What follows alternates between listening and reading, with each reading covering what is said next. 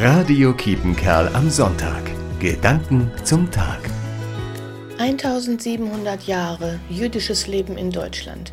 Dieses Jubiläum haben wir in Nottuln zusammen mit der Kommune und der katholischen Gemeinde mitgefeiert. Sehr bewegend war für mich der Besuch auf dem jüdischen Friedhof. Auch deshalb, weil so viele Menschen mit wollten. Wir hatten gar nicht damit gerechnet, dass so viele Interesse zeigen würden. So sind wir mit 60 Menschen durch den Ort zum etwas versteckt gelegenen Friedhof gelaufen. Vielleicht haben Sie ja auch einen jüdischen Friedhof in dem Ort, in dem Sie leben.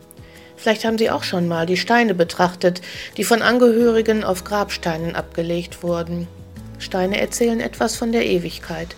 Wenn jemand einen Stein an einem Grab ablegt, dann baut er oder sie weiter am Lebenshaus des verstorbenen Menschen und macht damit deutlich, etwas bleibt, die Verbindung bleibt.